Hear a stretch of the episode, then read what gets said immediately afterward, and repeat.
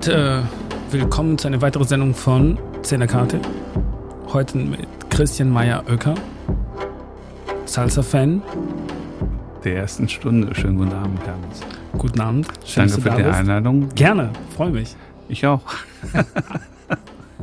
Kurz im Voraus, Christian und ich, wir teilen schon ziemlich viele Gemeinsamkeiten, musikalisch gesehen. Wir, aber Salsa eventuell die ist die größte, größte oder? davon, würde ich sagen. Brasilien, ja, aber Salsa, da kocht das Blut, Entschuldigung bitte, diesen komischen Begriff, kocht es etwas höher noch. Brasilien hat nachgelassen bei uns beiden. Auf jeden Fall. Auf das jeden ist, Fall. Es gab eine Zeit, wo wir viel mehr für Brasilien gebrannt haben, wenn man so will. Das stimmt. Brasilien ist irgendwie, ähm, will man und Salsa muss man.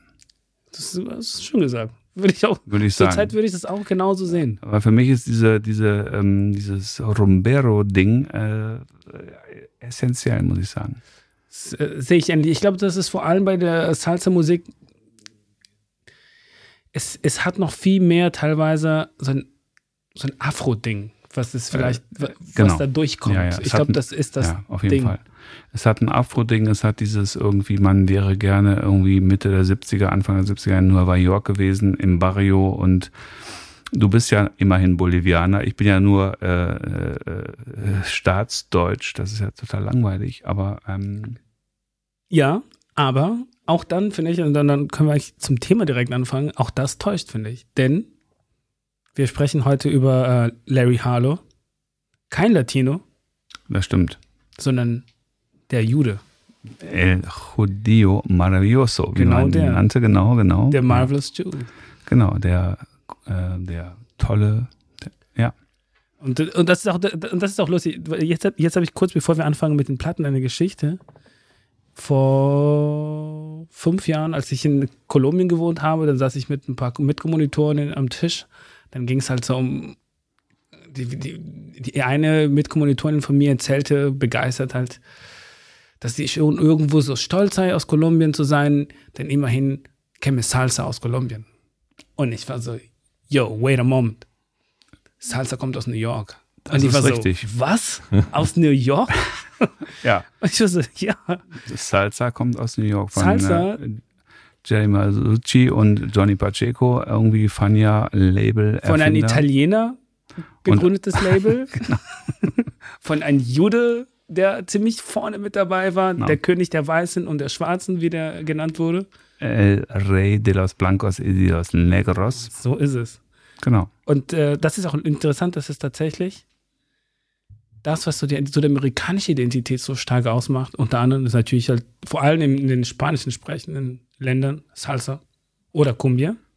Ja. Aber Salsa war sehr, auch, auch in Kolumbien, wo Cumbia herkommt, oder auch in Peru, ist Salsa ein Riesending. Ist interessant zu merken, das hat viel nicht, also das hat nicht nur mit der lateinamerikanischen Identität zu tun. Sie ist in New York, sie ist überall, also ja, genau. Wir, wir sprechen heute über Larry Harlow, weil er dieses Jahr gestorben ist. Das ist richtig sehr Am traurig. 20. August, im Ja. Alter von 83 Jahre alt. Ja. Und wir haben viele Platten, die zum Teil, wo er produziert hat oder wo der selber Er war lange eigentlich der musikalische Leiter von Fania Records, also hat alles arrangiert und irgendwie natürlich waren äh, die Chefs äh, Johnny Pacheco und Jerry Masucci vorne, aber Larry Harlow war der Typ äh, an den Tasten im Hintergrund, der das alles, alles, alles irgendwie arrangiert hat und alles gemanagt hat. Ja. Und er hat einfach die besten Platten gemacht, würde ich sagen, mit Billy Colon und äh, Hector Lavoe. auf jeden Fall. Auf jeden, eine der, Das sind die, die, Die drei. drei. die drei Typen Auf jeden hinter Fall. Wo man, wo ich sagen würde, das sind sie. ja, vielleicht, vielleicht noch Miranda, wie heißt er nochmal? Ähm, Ismail Miranda, Ismael der Miranda? Playboy, sagt man ja auch über ihn. äh, sau hübscher Typ. Es gibt, Super hübsch. also es Ja, gibt diesen eine Video, wo, äh, also von den Filmen, werden wir später drauf hinkommen, Our Little Thing. Our Latin Thing, da gibt es einen Videoclip, auch so, ah, wie der im Film auftaucht als junger Miranda und du guckst ihn an Ja. und ist so, fucking hell, sieht der gut aus. Kein Wunder, dass er der Playboy genannt würde. Fuck, auf jeden Fall. Ja, da hast du unfassbar. recht, Hermes. Aber ich meine, wir wollen ja auch nicht nur reden, wir wollen ja auch Genau. Musik hören. Und Sehr wir gut. fangen mal an mit dem ersten Stück, glaube ich, oder? Ja, gerne. Was hast du denn mitgebracht? Ich habe von der zweiten Orchester Harlow-Platte, Getting Off, Bayan Dotte, das Stück Tu non lo creas mitgebracht. Alles klar. Dann ab dafür. Du no lo creas. Boah, sind das viele Dinge hier. Do it.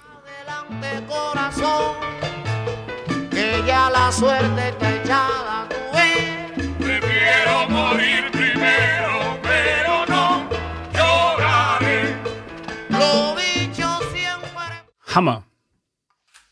Mega. Ist gut, ne? Ja, ist super. Und was ich besonders sehr gerne mag, ist nämlich auch, die, der Gesang ist sehr nah an Bolero gerade. Ja, auf jeden Fall. Das ist so ein Bolero-Gesang. Deswegen wollte ich ja mit anfangen. Nicht sofort irgendwie. Genau. So. Ja, genau. Und, und das ist, äh, da merkt man auch, das, sind, das ist wieder so ein Ding, weil äh, Bolero war, das muss man auch sagen, in New York nicht so groß. Das ist schon wirklich Das stimmt. Südamerika. Ja.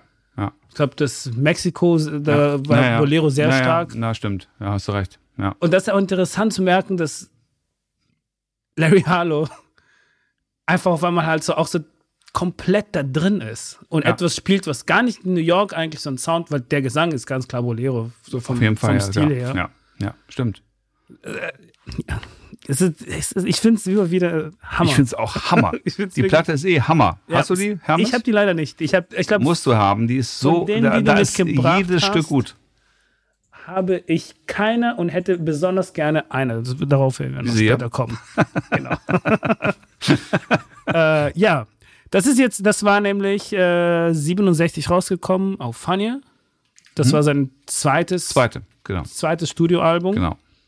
Das erste war, glaube ich, Getting Off, ne? Genau, richtig. Und danach kam El Oh. Exigente. Dann schon? Das ja? war das dritte, Okay, genau. okay, Das war dann, dann darauf kam das dritte. Okay.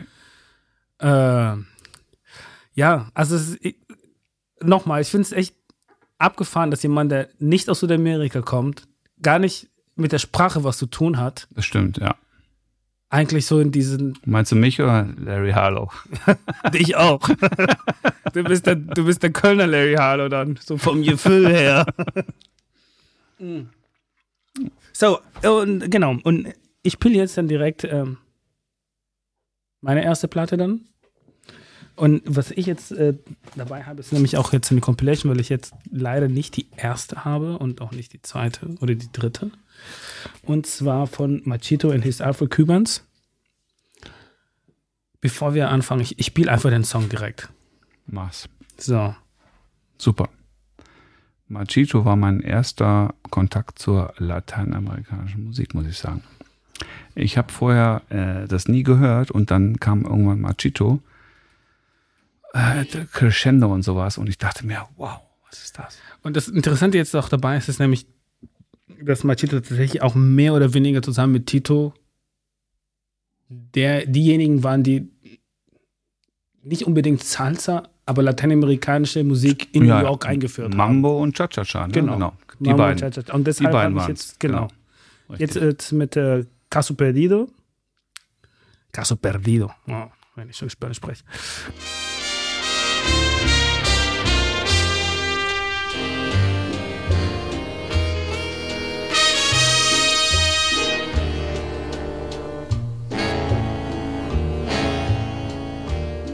Genau. Äh, Caso Perdido, Machito und his African Cubans. Das interessanteste Ding dabei auch ist es nämlich, äh, ich glaube, wir reden von erste äh, Machito and his Afro-Cuban Platte. Lass mich nicht lügen. Ich gucke direkt nochmal nach. Ich glaube, das war 49. Hätte ich, ich hätte jetzt 52 gesagt, aber 49 klingt auch ganz gut, ja. Ich gucke mal direkt nach. 47. Okay, fuck.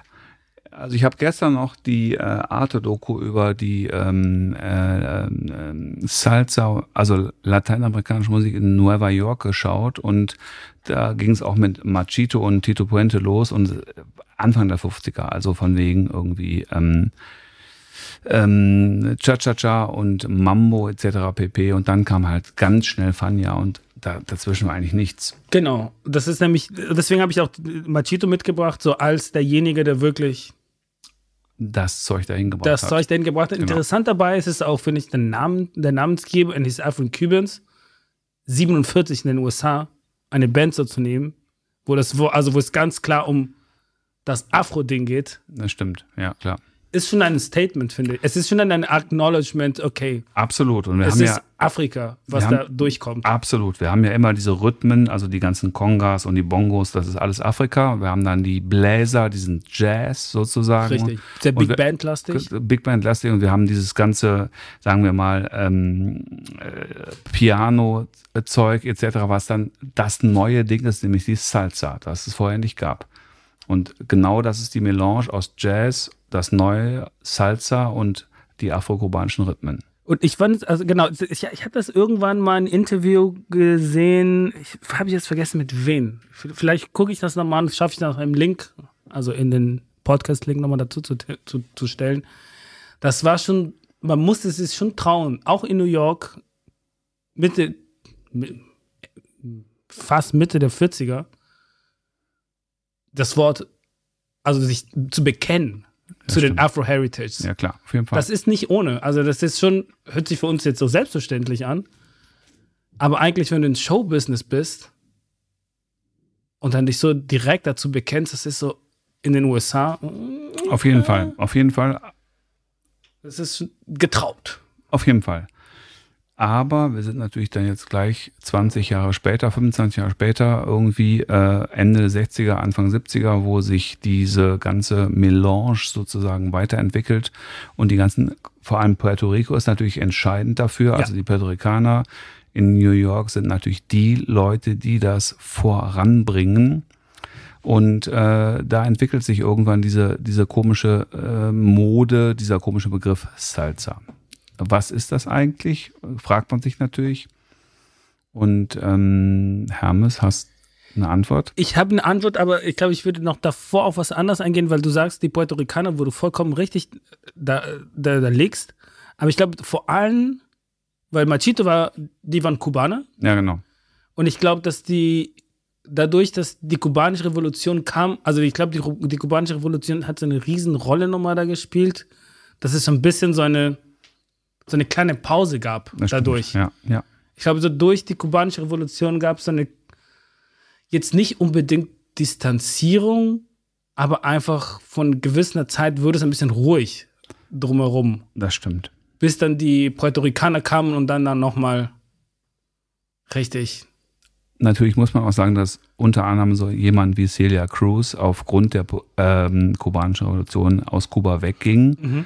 Fand ich ja immer auch schwierig. Also ich mag Celia Cruz, aber ihre Rolle sozusagen als äh, Renegatin, also ich muss da weg, weil da ist jetzt die Revolution, äh, fand ich immer auch ein bisschen zwiespältig, muss ich sagen. Ich finde es auch, ich muss auch sagen, ich, ich finde es zwiespältig. Wir könnten auch natürlich das große Thema kubanische Revolution, die auch in der lateinamerikanischen Identität in Gesamtlateinamerika eine sehr wichtige Geschichte ist. ja. Ich glaube, so über das gesamte Kontinent hinweg hat diese Ereignis eine Riesenrolle gespielt für Auf alle südamerikanische Länder. Bis heute. Und bis heute Das noch. darf auf man nicht vergessen. Fall. Kannst du finden, wie du willst, kannst du sagen, alles blöd, alle Menschenrechte scheiße, äh, kannst du auf der anderen Seite sagen, äh, Gesundheitsversorgung top, alle sind geimpft, haha, anders als in Sachsen oder so. Ich habe da einen Monat gelebt in äh, Santiago de Cuba. Sie- Da, also ich habe da mit Dennis Freischlag damals, hat er ein Buch über Kuba geschrieben. Und das war kurz nachdem ich in Kolumbien, also ein Jahr gelebt hatte. Zwischendurch war ich dann immer wieder, ich war mal in Peru, dann in Kolumbien, dann in Brasilien, in Bolivien. Und ich war, als ich in Kuba war, musste ich auch sagen, erstaunt, wie gut organisiert das Land war. Natürlich arm, also arm in Bezug auf in, also es ist, es ist halt im Vergleich zu Brasilien arm, aber es gab, es gibt, ich habe nie die Armut gesehen, die ich in Brasilien gesehen habe, die ich in Kolumbien gesehen habe. Dies, diese Armut, die gibt es in Kuba halt nicht. Das muss man auch, natürlich gibt es andere Sachen wie die Reisefreiheit oder die Pressefreiheit, das kann man dann auch, so muss man auch so sagen. Wiederum muss man echt sagen, ich habe kein einziges Mal einen Obdachlosen da gesehen. Kein einziges Mal. In Lateinamerika. In gesamten, überall, wo ich war. In den USA auch. Fucking hell. Es ist da, Ja, ich, ich, da- das fand ich, das fand ich so krass. ja, Das, es gab das. keinen Obdachlosen. Das, es gab kein Chaos auf der Straßen. So wie es in Südamerika der Standard ist. Und es war sicher. Das war auch so ein Ding. Wir waren jede Nacht unterwegs, rumkaufen. manche Tür geklopft, weil wir wussten, da wird so rum unter der Hand verkauft. Alles kein Problem. Kein einziges Mal gab es ein. Das ist schon erstaunlich. Auf jeden Fall, wir müssen jetzt keinen Revolutionsromantizismus Nee, nee, nee, machen, aber ich ich, bin ja, ich bin ja eigentlich bei dir. Ich wollte nur kurz finde, das, Nein, äh, nein, ich finde einfach, dass man einfach sagen muss, dass ein Land irgendwie seit 40, 50 Jahren ähm, seine Identität behält mit allen Widersprüchen. Es gibt einfach nicht schwarz-weiß, es gibt sehr viele Grautöne und so weiter. Und da muss man an anderer Stelle vielleicht drüber reden, weil wir haben auch gar, gar keine kubanische Musik jetzt hier, außer Machito und so Aus weiter. Machito, genau. Und ähm, trotzdem ist es ein Staat und ein Land, ein System, wo ich sagen würde, da kann man sich auf jeden Fall ein paar Dinge von abgucken, sagen wir es mal so. Genau, das sage ich auch so. Das also ich jetzt so Amerikaner sagen. auf jeden Fall. Ich bin ja lustigerweise äh, Mitteleuropäer, also Deutscher. Ich war ja noch nie in Lat- Lateinamerika. Ich war noch nie in Südamerika. Ich war noch nie in der Karibik. Ich bin ja total reiseunlustig und trotzdem liebe ich diese Musik. Das ist ja eigentlich Quatsch. Nein, äh, Quatsch, finde ich das nicht. Ich finde schon. Man muss jetzt, nein, nein, nein, nein, nein, nein. Ich finde es halt so, man muss, man muss nicht da gewesen sein, um die Musik zu lieben. Das ist ja auch das Schöne daran. Das, also die Musik reist auch zu dir. Das reicht ja auch. Also Das stimmt, Die ist ja, ja. Grenz, also ne, die ist grenzenüberschreitend. Das, Das ist ja stimmt. das Tolle dran. Folgende Musik reiste auch zu mir, äh, und zwar vor ungefähr drei Jahren, als ich auf einer Schallplattenkauftour in Belgien war. Und äh, es war sehr enttäuschend, äh, enorm enttäuschend. Das weißt du auch, Hermes, ich habe dir das erzählt. Wir waren irgendwie bei einem äh, jemanden in Brüssel, der irgendwie angeblich hunderttausende Soulplatten hatte. Es waren irgendwie fünf im Keller und so, eher verschimmelt. Und er hatte ähm, dann noch eine Adresse von einem Kumpel uns mitgeteilt, der äh, einige Platten zu verkaufen habe. Und da habe ich gekauft The Power of Love von Joe Acosta auf Ghetto Records und Darf ich, darf ich unverschämterweise fragen, wie viel du dafür gezahlt hast damals? äh, 100 Euro Geschenkt. geschenkt. Genau. Wirklich geschenkt. Ja, genau. Wir, wir hören jetzt äh, La Traición, äh, Una Traición, Entschuldigung, von Joe Acosta, The Power of Love. Yep. Ein, kurzer bevor einem meiner absolut Lieblings-Salsa-Songs ever.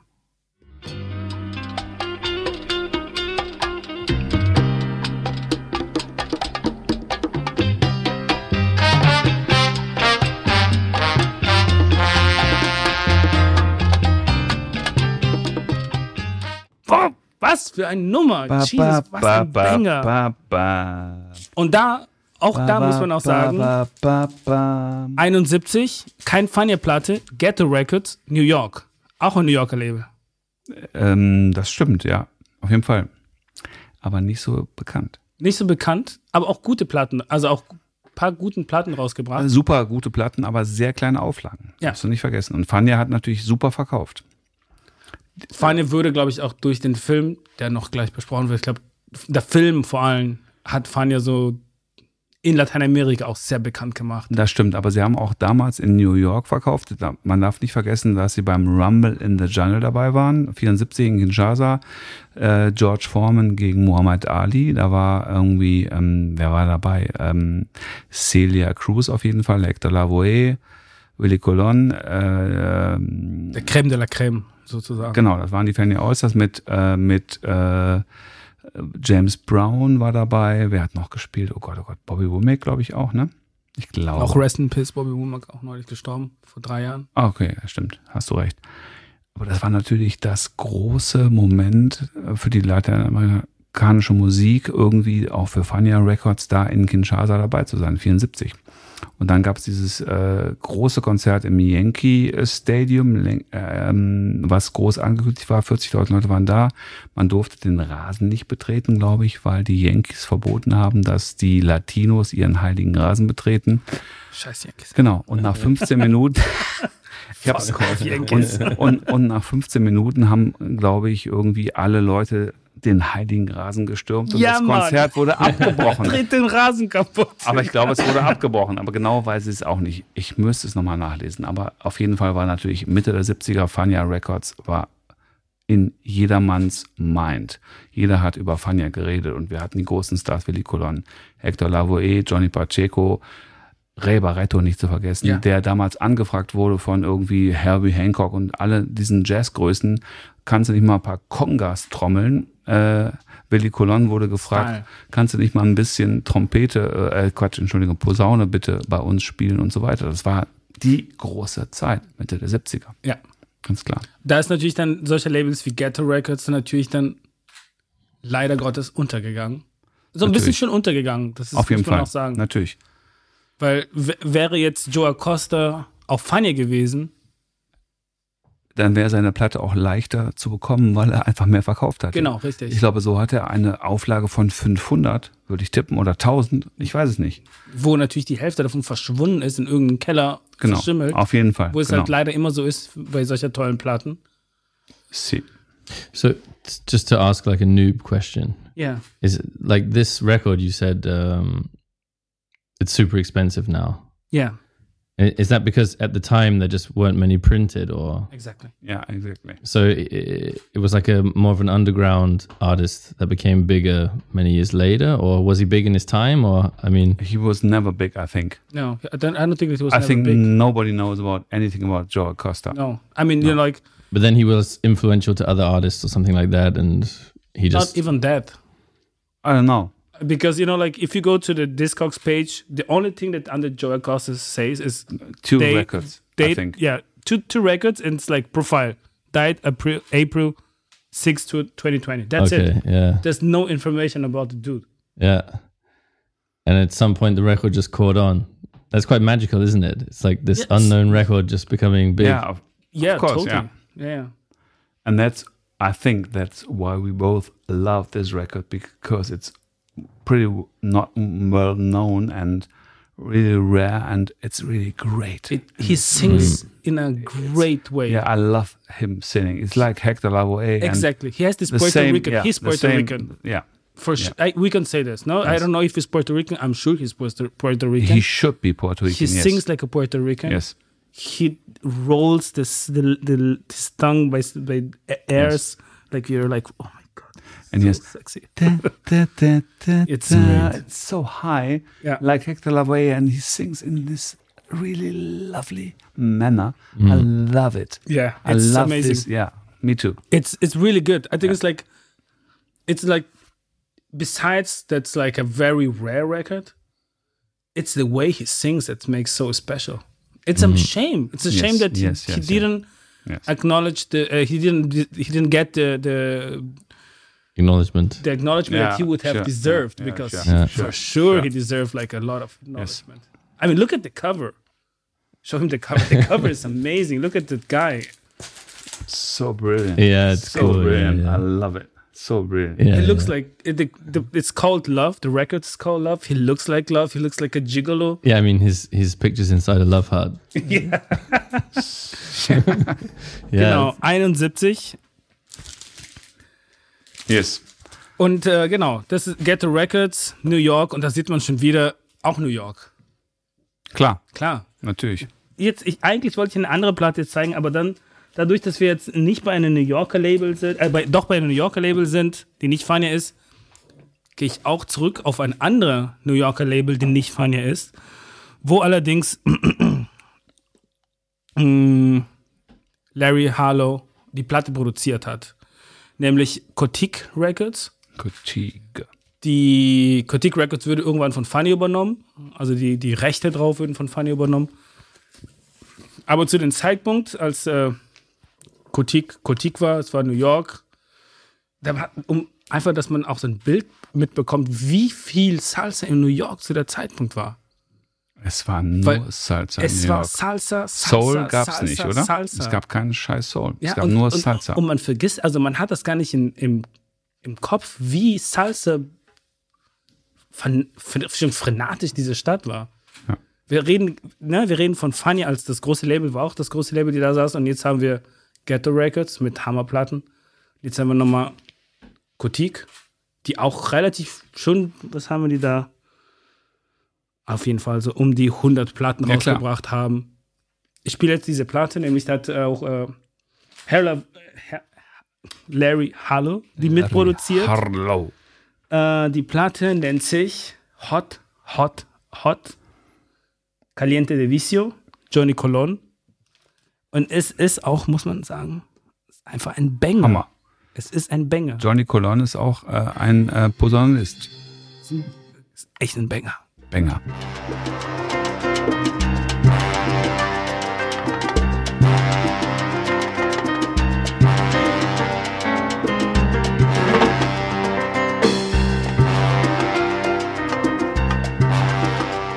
War. Spanish Harlem. Auch New Yorker. Johnny Colon.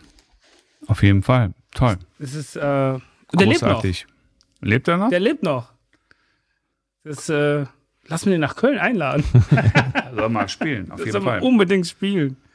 Nein, aber ich glaube, wenn man äh, in den 70ern irgendwo in äh, den Barrios oder dem Barrio unterwegs war, als ähm, halbwegs musikoffener und kulturoffener Mensch, dann kam man an der Salsa nicht vorbei.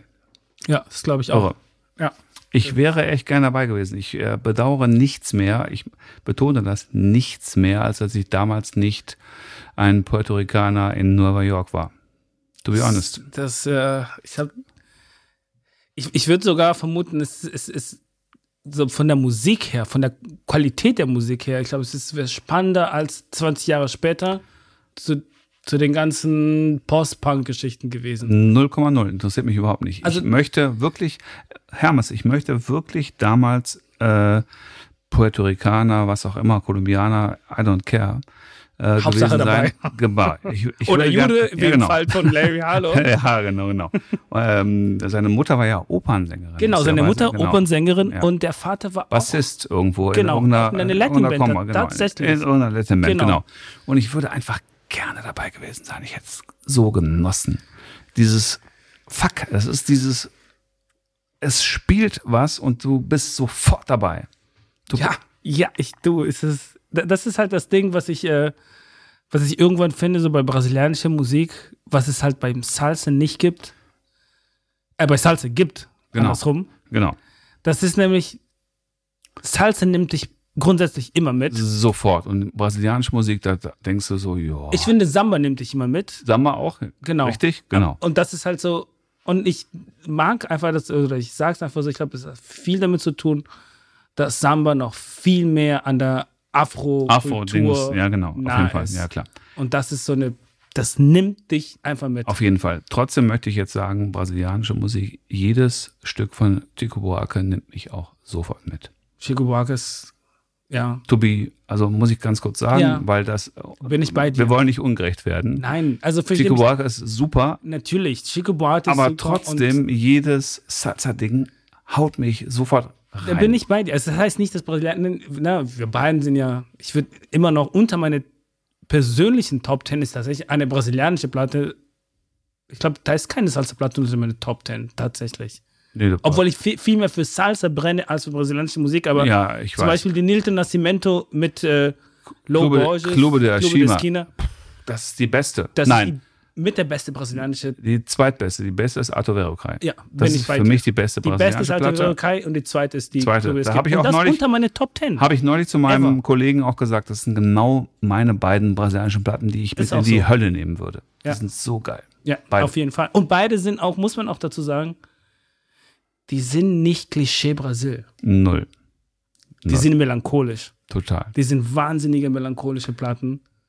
Das Wobei macht das ja auch die Stärke, Melancholie ist ja natürlich äh, das Klischee, was Das ist das, ja, aber es hat sich geändert, finde ich. Es ist irgendwann so diese Ja. Brasil-Boogie, Ja, es okay. hat sich von, von, Ja, von, Boogie. den, von dem Melancholie, und das ist Ja, halt mit diesem. Boogie-Kram, ich muss auch sagen, ich kam mit den ganzen Boogie-Kram, natürlich halt so, kann ich es anerkennen, dass es gut ist, bis zu einem gewissen Grad, bis zu einem gewissen Grad, äh, aber das was, was, das, was mich interessiert, ist die Melancholie eigentlich in der brasilianischen auf Musik. jeden Fall, Äh, Also natürlich. ganz, ganz weit vorne.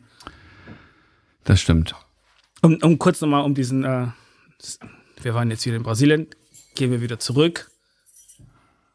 Was hast du dabei, Christian? Ich habe noch eine Platte von Ricardo Rey und Bobby Cruz, Los Durísimos, The Strong Ones, also die härtesten, würden wir heute sagen.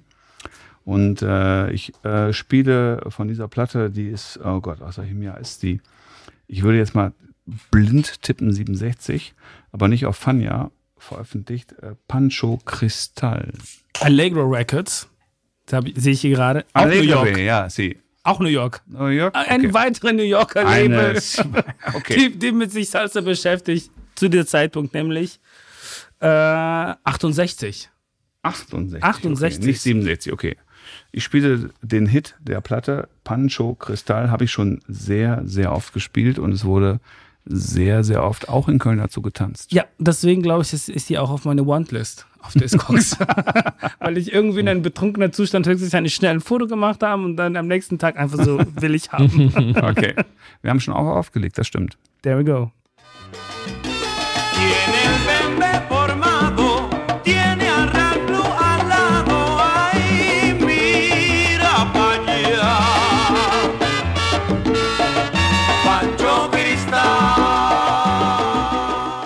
Bam!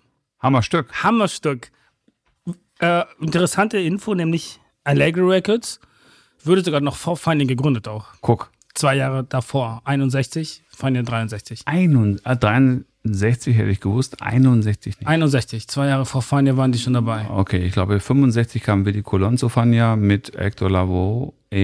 Lavo oder Lavoe. Ich habe mich heute lange unterhalten mit Uli. Konnte ich ja nicht, ich, ich als Südamerikaner kann ich ja nicht Ich sagen. weiß es, es heißt jetzt tatsächlich Hector Lavoe. Okay. Lavoe, weil es ist ja Hector Lavos, also äh, Hector die Stimme, also El Cantor de, las, de los Cantores.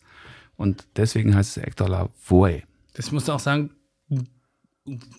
ich finde zum Teil Willy Colon hat besonders zu gelten gekommen, wenn Hector Lavoie in der Platte, in, in seine Alben mit involviert war. Scheiße, ohne Hector Lavoe ist Willi Colon nix, sage ich. Ja, halb. Es, es gibt diese eine äh, Willy Colon Platte, wo der nicht mit dabei ist, eine spätere Willy mit Colon Ruben Platte, Blades oder was? wo der auch äh, zwei brasilianische Samba-Songs covert. Ja, das stimmt. Da ist Hector Lavoe nicht dabei, das stimmt. Und Aber Hector Lavoe ist natürlich auch die tragische Figur der, ähm, der äh, Ja, au- Fania auf äh. Äh, ich glaube, er ist 1900, oh Gott, 89, 88 aus einem, aus einem neunten Stock in, von irgendeinem Hotel gesprungen, weil er Depressionen hatte, ist vier Jahre später an AIDS gestorben, war äh, irgendwie kaputt. Und als Willy Colon ihn rausgeschmissen hat, das war ja, glaube ich, schon Mitte der 70er, war er einfach Hero Heroin? hat er auch genommen, Kokain, Heroin, also alles, was man irgendwie äh, haben konnte als Puerto Ricaner damals. Und ich glaube, er war einfach total fertig. Und er war natürlich der, der, der, die strahlende Figur von Fania. Die Stimme, Sänger. die Auf- die Stimme, Stimme, die Stimme, die Stimme. Und natürlich, wenn man aufwacht nach der Stimme, nach der Party, dann denkt man sich, hm, wie geht's jetzt weiter? Das kennen wir ja auch nach dem Auflegen im King Georg. da machen wir auch Oh morgens auf, so genau. Wie geht's weiter? Und natürlich sind wir auch keine Sänger und wir sind nur DJs, aber wir können das ja auch ein bisschen nachvollziehen. Und wenn man dann auf der großen Bühne steht und dann diesen riesen Erfolg hat und dann wacht man am nächsten Morgen auf und denkt sich so, fuck, Willi Colon hat mich rausgeschmissen. Was mache ich? Mhm. Ich glaube, das ist nachvollziehbar und das ist einfach Obwohl, ehrlich ehrlich gesagt, der hätte auch weitermachen können, egal woanders. Das war fucking Hector. Lavoie, so. Das ist ja, Ja, nicht klar. irgendein Mann. Also ist ja, weil man muss auch sagen, ich finde die Platten von Willy Colon, die waren besonders stark, wenn Lavoie dabei war. Ja, klar. Oh, äh, ja. Anscheinend, anscheinend nicht so den Selbstbewusstsein, der er eigentlich verdient hätte. Auch viel anscheinend, ne? Wenn sowas einen das stimmt. mitnimmt, Das stimmt. Das muss man stimmt, auch ja. sagen, Junge, hast du dich schon mal gehört? Deine Stimme ist der Hammer. Aber ich glaube, Depression Ja, und hast du die ja. schon mal gehört, das funktioniert einfach Ich nicht, weiß. weil ich weiß. die Leute denken halt, sind nix. Ja. So. Ja, ja, das ist das Ding mit. Und natürlich denken wir jetzt, Depression. ja genau, wir denken das ist natürlich heute Hector Lavoe, das ist natürlich das, das klarste, tollste, reinste, Und der macht alles mit, auch finde ich. Ja, auf jeden Fall. Du, Ja, du, der, der geht alles, der geht alle Töne und überall mit. Das ist der Hammer. Der passt sich er, überall er kann an. wirklich, wirklich so singen, dass sich sämtliche eine Unterarmhaare bei mir haben wir nicht dabei, nicht. oder? Nee, haben wir Das nicht. ist so peinlich. ja, eigentlich schon. So, wir brechen jetzt an der Stelle ab. Genau. Ja, wir gehen vielen nach Dank, Hause. wir gehen nach Hause. Wir haben keine Hector Lavoe-Platte. Ich habe eine halbe, eine Viertel, eine Alter. Zentel Okay. Hector Lavoie-Platte, wo äh, hier Our Latin Thing, dam, damals, äh, das war mehr oder weniger das Ding, was Salsa noch den großen Schub Das war der Film, hat. genau, das war der Film. Genau, Latin Thing, ein Film von Jerry Masucci.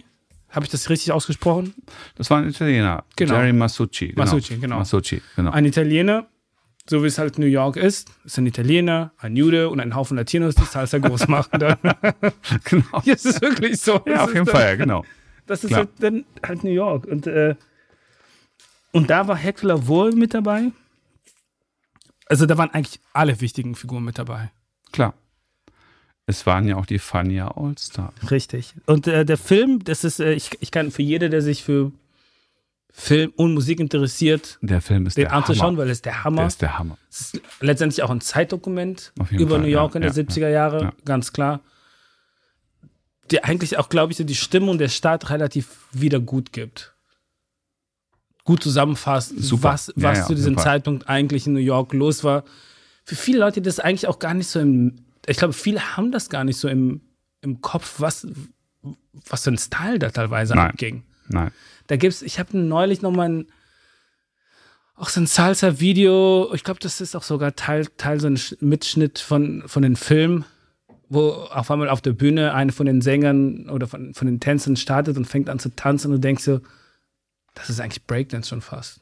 Ja, Der klar. geht auf den Boden und rollt sich und Und das ist ja auch genau das, was. rastet aus Genau. auf diese Salsa-Partys. Ja. Noch viel vor Breakdance eigentlich groß war. Vor, vor Rap und Breakdance. Genau. Genau. Und denkst so, hä? Das ist Breakdance in den 70ern. Man darf nicht vergessen, dass wir natürlich immer über Studio 45, äh, 54 reden und äh, über, über Boogie und Disco und äh, schwule Subkultur und so weiter. Andy Warhol, die Factory und so weiter. Aber wir vergessen sehr, sehr oft irgendwie Puerto Rico und die Barrio Ja. und äh, Spanish Harlem Spanish und so Harlem. weiter. Genau. Und wir, wir vergessen das äh, hier in, in unserer Wahrnehmung und es ist natürlich, Eine großartig. Schande. Ein- bisschen, wir sind ja da, um das zu ändern, Hermes. so sieht's aus. Wir tun das und wir machen das jetzt mit Our Latin Thing. Our Latin Thing. Und ich spiele vielleicht meine Lieblingssong aus der Platte. Äh, und Estrella Stefania, no, nee, Lamento de un Guajiro, Ismael Miranda, auch super. Der Playboy. der Playboy.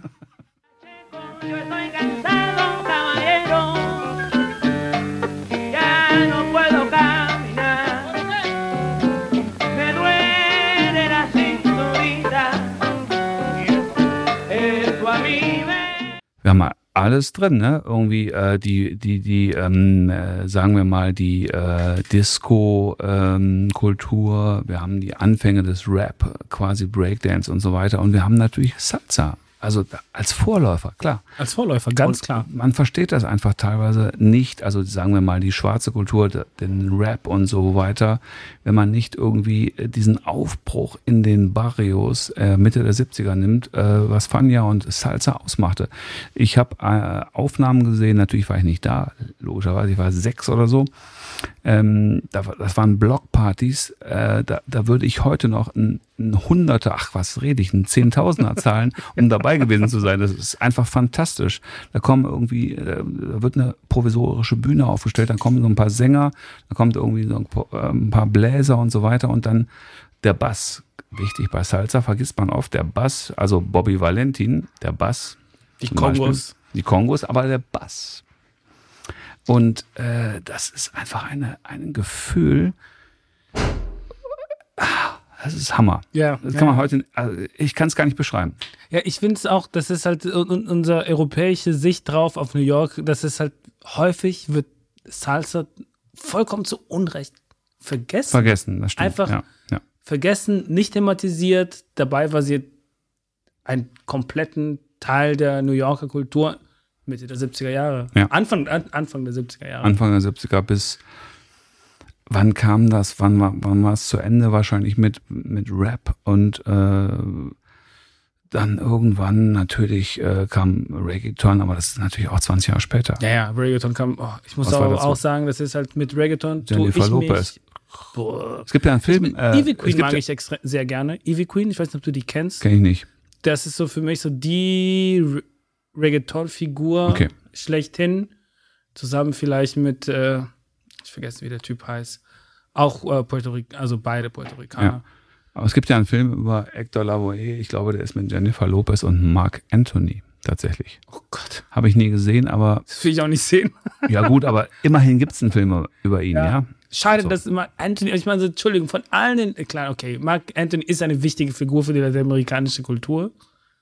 Jennifer Lopez auch. Aber Mark Anthony wird auch in Lateinamerika hochgefeiert. Warum? Was ist Egal. los mit uns? so, Müssen, sorry, so. müssen wir jetzt gar nicht diskutieren, Ja. weil wir können das nicht beurteilen. Wir müssen, müssen mal weitermachen mit Ja. dem, Genau, das ist die Einstellung. mit dem, ich, äh, ich mach mal noch einen Non-Fania-Track vom Orchestra Zodiac. El Adios heißt die Platte, auch äh, schwer zu kriegen. Las Costumbres heißt das Stück und das ist, glaube ich, auch von 72 oder sowas. Das weißt ja, du, glaube ich, besser. genau, das ist von 72, genau. Guck mal, es steht noch nicht mal drauf. Ich weiß es einfach. Ja, Las Masito. Costumbres. Las Costumbres.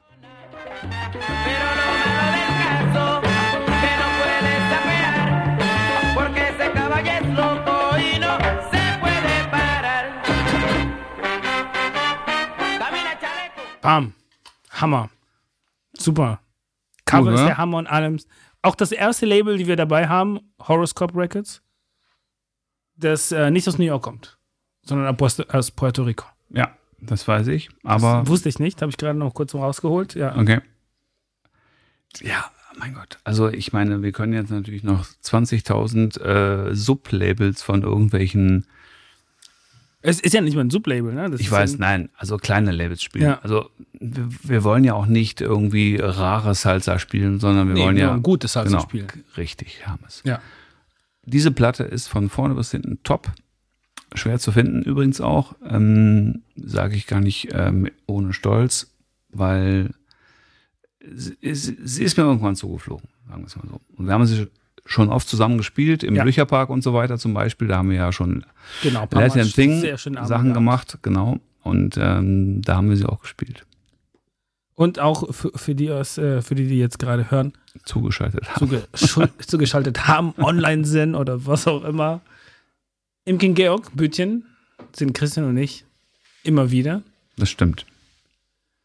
Was, diesen Sommer war es eigentlich ein sehr schöner Sommer auch da. Ja, war super. Wir waren dreimal da, glaube ich. Genau, ne? wir haben es war dreimal da. mega. Es hat mega Spaß gemacht. Stimmung hat immer gut funktioniert. Es hat immer Auf gut jeden Fall, funktioniert. ja. Das war echt, äh, lass mal hoffen, dass es nächsten Sommer genauso weitergeht. Wir wollten aber auch jetzt, äh, sage ich kurz mal, ähm, im Januar, Februar im King Georg eigentlich, Genau. wenn es irgendwie funktioniert, Genau. äh, mal eine kleine Salsa-Indoor-Party machen.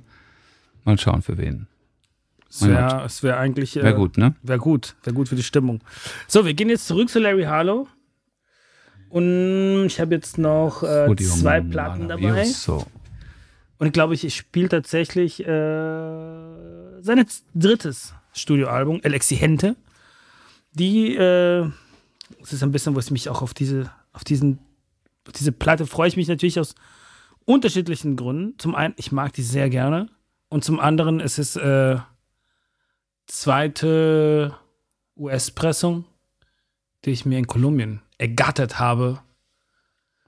Für knappe 15 Euro.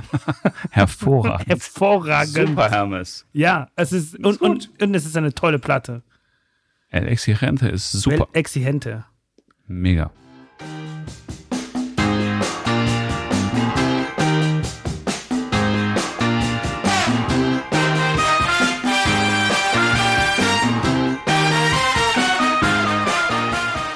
Es ist ein bisschen wie Surf.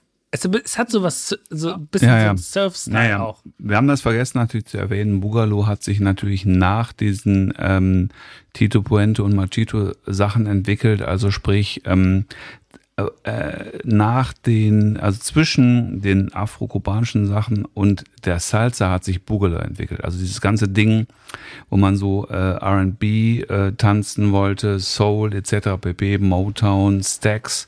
Also sprich, sagen wir mal Ende der 60er. Das heißt also, wir haben afrokubanische Rhythmen, Machito, Tito Puente, ganz grob gesagt, und irgendwann die Salsa und dazwischen war der Bugalo. Ganz Und der klar. Boogaloo, muss man auch sagen, ist ein Ticken Gitarre. Es war rockiger. rockiger, souliger, R&B, eager, genau, ja, ja. genau. Ich finde, es, es, es, es, es ist sehr surfy auch. Also es erinnert, Surfy auch, ja. Es erinnert ein bisschen an Surf-Music der Auf jeden 60er, Fall, auf 70er jeden Fall, Jahre. auf jeden Fall, natürlich. Welcher Band könnten wir jetzt. Äh, Dick Dale, Ja. des Deltones. ja, sowas, genau. Aber unterm Strich muss man auch sagen, Boogaloo ist toll, aber man hört drei, vier Stücke, I like it like that und so. Und äh, Bin komplett bei dir. man ist dann irgendwann bedient. Genau. Und Salsa kann ich 2000 Stücke hören und ich bin nie gelangweilt, weil so, Bin bei ist halt so, ja, Gott, ist halt so Soul. Soul ist gut, aber Soul langweilt auch schnell. Salsa, mich persönlich, langweilt das nie. Ja, das, So. ich, ich bin da sehr bei dir. Ich, ich finde so vor allem Boogaloo ist sogar noch, ich finde, das ist vor allem ein Ticken langweiliger und ich mache das langweiliger in äh, Ausführungszeichen. Ja, klar, natürlich. Insofern, dass es äh, dieses Rockige, finde ich, ist ein bisschen ist Es hat viel halt mehr, das ist dun, dun, dun, Genau. das ist das wieder das, das ist halt das ist der Rhythmus für Boogaloo. Es ist ein, der einzige Rhythmus. Genau, Und, und und das ist- Salsa hat halt total viele Rhythmen. Genau. Und das genau. ist halt, du bist, du bist bei Salsa vom Rhythmusgefühl her, du hast das viel mehr. Es, es wird ja viel mehr angeboten. Auf jeden Fall. Und Boogaloo, ich, ich habe bei Boogaloo immer so, dass es scheint, dass es halt so ein, so ein kurzlebiger Modeerscheinung war. Ja, ist, war es ja auch. War es ja facto, auch. Genau. genau. genau. Es hat ja auch tatsächlich auch sich nicht so etabliert wie die anderen Musikrichten. Das ist auch Nee, das stimmt. Wir wollen auch nicht drüber urteilen, wir waren ja nicht dabei, aber Also so vom Gefühl her, was Ist schon so gut. rüberkommt. Ja, schon nee, gut. Ich mag Ja, das. ja. Ich mag's meine, auch. Es gibt ja auch toll, es gibt tolle Boogaloo-Stücke. Ja, genau. Zweifelsohne. auf jeden Fall. Use it before you lose it, Bobby Deswegen, Valentin. deswegen wollte ich auch spielen, weil ich finde, es Hast ist, du dabei? es ist nee, nee, also ich meine, deswegen wollte ich so. auch dein Stück spielen, Ja, weil es ist ein ja, toller ja, Boogaloo-Nummer ja, ist. Ja, ist ja, und ja. auch Teil der Geschichte. So, was hast du noch dabei? Ich habe noch äh, aus den späteren Zeiten von Fania Records, nämlich von 1983, das Orchestra Salome dabei. Das ist auch ein Orchester, da haben alle die gleichen Anzüge an und alle die gleichen Oberlippenbärte. Und das ist natürlich eine Zeit, als Fania, ich will jetzt gar nicht sagen, auf dem absteigenden Ast war, aber ähm, nicht mehr vielleicht, vielleicht nicht mehr diese Relevanz hatte. Und wir haben Orchestra Salome mit Vicente El Coreton dabei. Äh, Interessant auch, das, Entschuldigung, das ganz kurz nochmal. Mal, Das ist, äh, es tauchen keine von den klassischen Salsa-Namen da drauf, ne? Das nicht ist einer, nicht einer. kein einziger. Also weder Jerry Masucci noch, also niemand. Niemand, genau. Also Ray Barretto nicht. Also wir haben Wenn man hier auf die Credits geht, William W. Meloso, José Nugent, äh, Eduardo Tito González, Kenn ich von denen. ich kenne niemanden davon, genau, kein einziger. niemanden. To Das- trotzdem eine tolle Platte, zweifelsohne. Es Eine der besten Ja, ja, aus es ist- den 80ern ja, es ist eine super Platte. Ja. So, welche Nummer hättest du denn gerne? Entschuldige bitte, ich habe schon gesagt. Ich sag's hab's noch mal. vergessen. Vicente El Carreton. Ba, ba, ba, There we bam, bam, bam. Vicente El Carreton.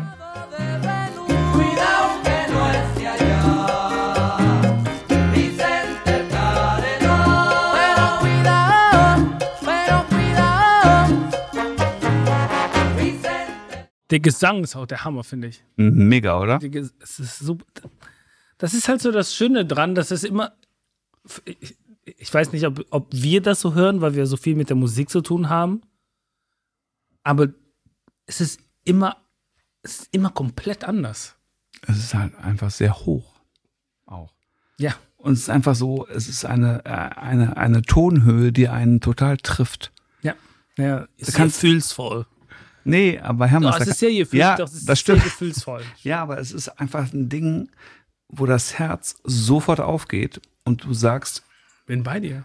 das, das Zeug geht sofort ins Herz rein und du sagst nicht, ja gut, denke ich mal drüber nach, das ist irgendwie so äh, irgendein Typ, der irgendwie ein bisschen singt, sondern du denkst so, fuck, der trifft mich, wenn du die Musik magst, sofort mitten ins Ja, ja. Herz. Ich- Und das ist das Entscheidende. Er trifft dich mitten ins Herz. Und du bist sofort drin, ob du jetzt irgendwie Bolivianer bist oder ein scheiß Düsseldorfer, ähm, das interessiert niemanden. Du bist einfach, wenn du das magst, drin. Angel El Morales. Ich habe den, ich habe nie von dem Typ gehört, muss ich auch sagen. Es gibt auch kein, also ich finde keine Infos gerade für- über ihn. Das ist, who is that? Der ist einfach das ist irgendwann aufgenommen und ist einfach, Ángel El Morales, Cantantes, genau. Jorge Piro Mireva, Mivera, ja. Wer ist das? Äh, Aber ist egal, weil Ja, es ist das Entscheidende es ist für uns ist ja, dass es einfach. genau. genau. So, und genau, damit wir werden jetzt auf meine letzte Platte und auch meine Lieblings Halo-Platte. Salsa. Salsa. So, so ist das Album betitelt. 75, glaube ich, ne? Kann das sein? Ich glaube, du hast recht, es ist 75. Ich bin jetzt, ich musste nochmal genau direkt nachgucken. Salsa kam 74 raus. 74, entschuldige bitte. Genau. 74, Fania Records. ähm, ganz, also wirklich ziemlich viel tollen Songs drauf. Das ist die ganze, die ganze Platte ist der, ist, ja, ist der Hammer. No quiero, Vampo, La Silencio, Cartera, No hay amigo.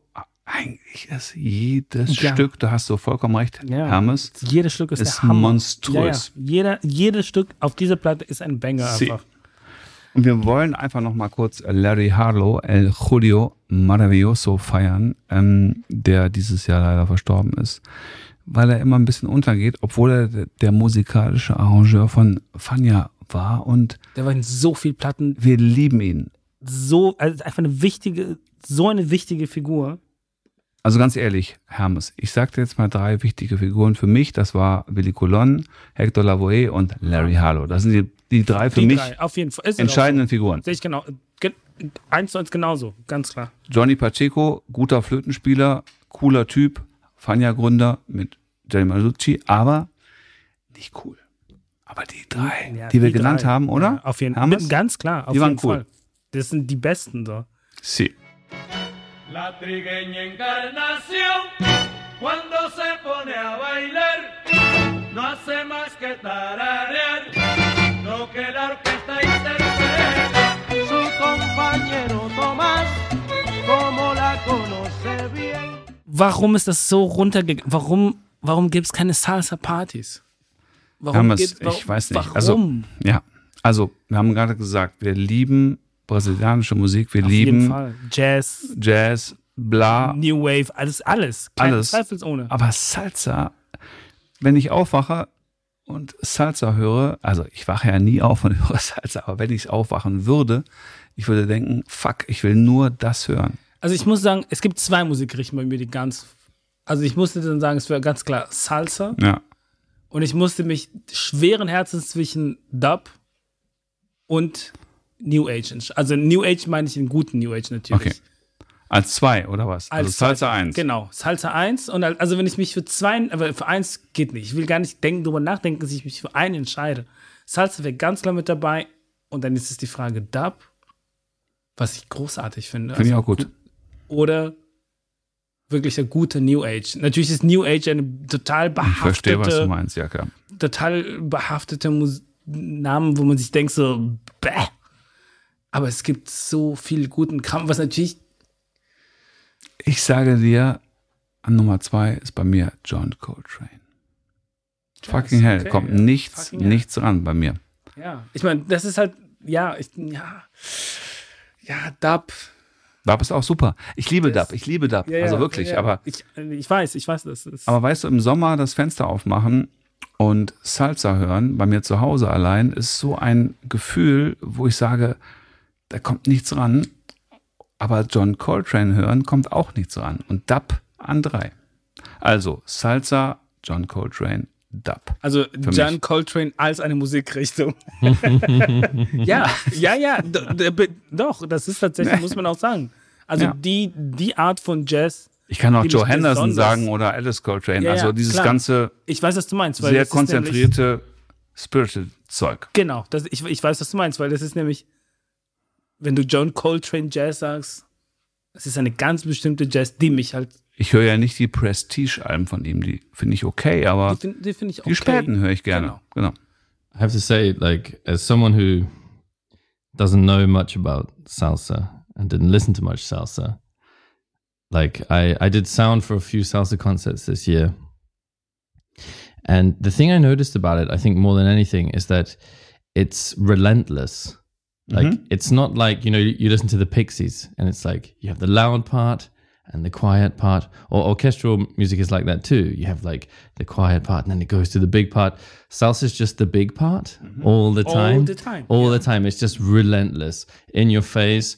And also the way it's designed in terms of its acoustics. Like you you just have these loud, powerful instruments like this the banging drums and the bass and the and the brass and and like when when these guys from uh, Colombia played at King Georg, Yeah. this thing, this metal thing, like a cheese grater, Yeah. it was so loud. was fucking I put loud. I put a microphone on it. I don't remember what it was called, but I put a microphone on it.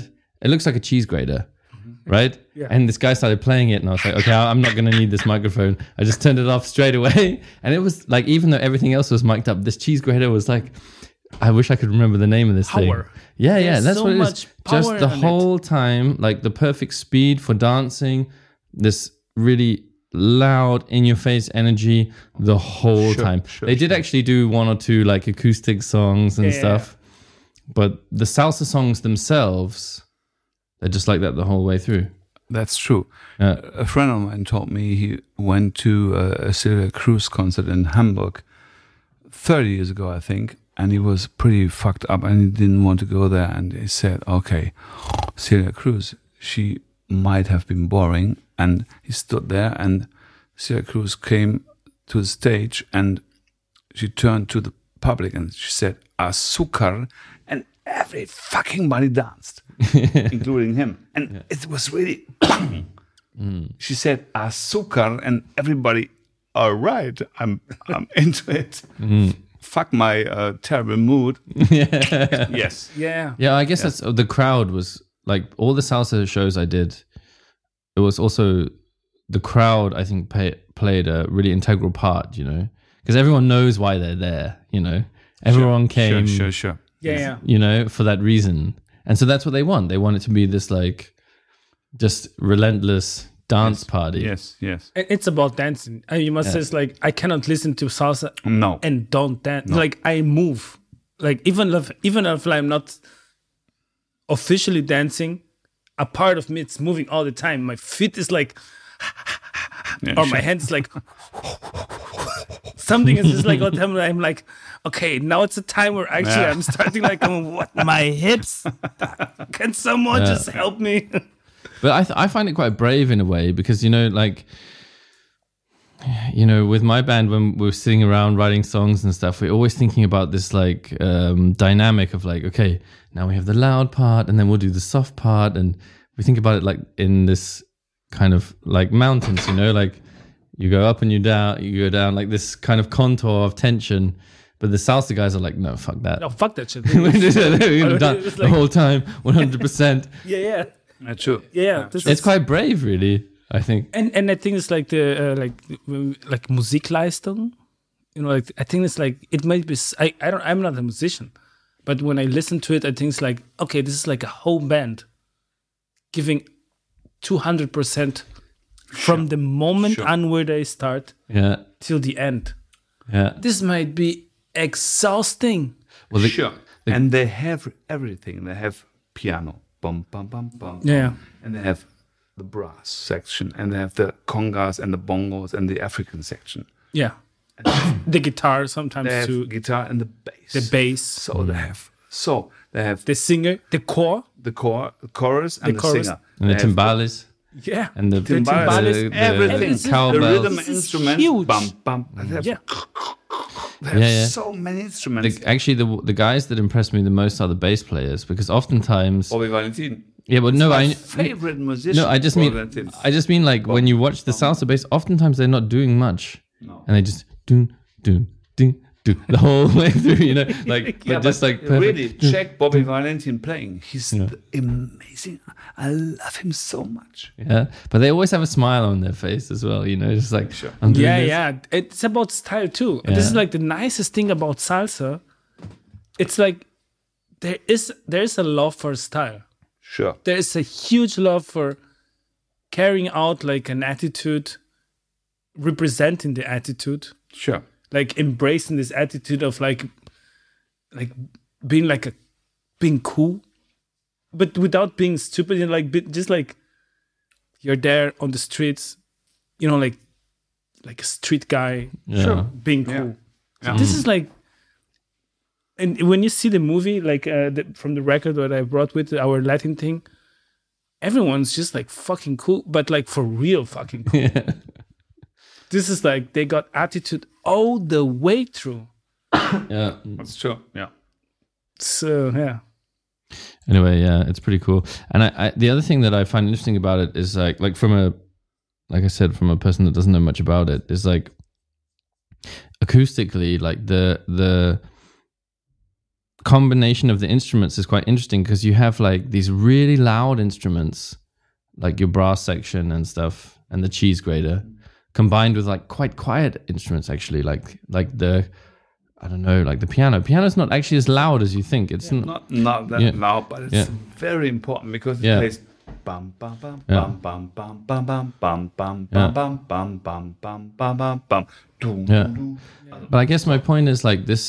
I uh, I don't know the history of the music really, but I can imagine it was some combination of like, yeah, obviously the Cuban dance music and jazz, and but also like the technology itself and the ability to to like have microphones, you know, Sure. and to Yeah, and to put like some really loud brass stuff sure. with Yeah. some like fairly quiet piano and I mean, and a bunch of singers. You couldn't really do that just Totally. acoustically in a club. this it wouldn't is work. this you is know? why the seventies is the time Yeah, Yeah, because sure. this is the time where the like the instrument like the technology was ready for it in a way sure. too. Yeah, it's like sure, the, sure, the technology, re- of course, played a big role. Mm.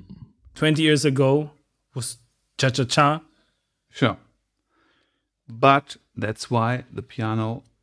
That's why Larry Harlow was so important because he had the role, the magic role. He, he made dun, very very silent. Dun, dun, dun, dun, mm. dun, dun, dun, dun. He made the fundament for all the music in my mm. eyes. Yeah, yeah, mm. it, totally. I, I would say he's like the bit conductor. And he's, of course, the brass section, they played loud. Willie Colon, he played the trombone in a way nobody did before and after him.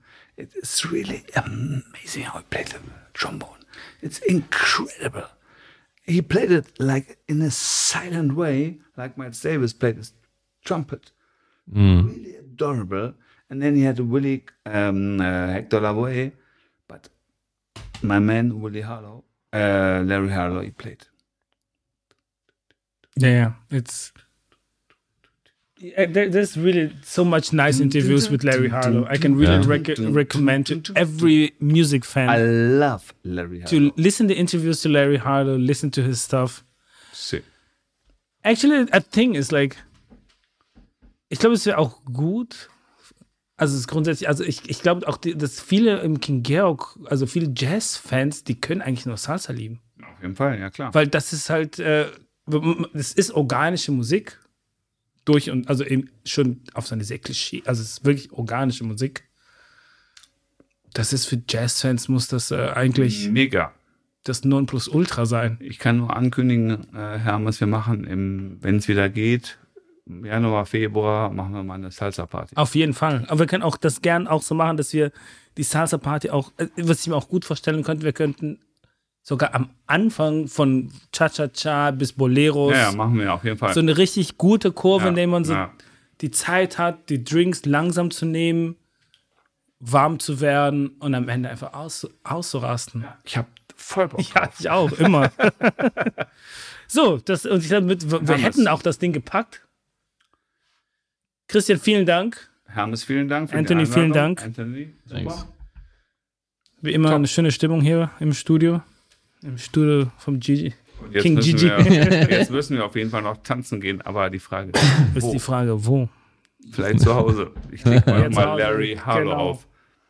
Ich habe auch gar nicht, ich muss das sagen, ich glaube, ich habe nur vier oder fünf Halo-Platten. Nicht viele. Ich habe, glaube ich, alle. Wundert mich Dafür- nicht.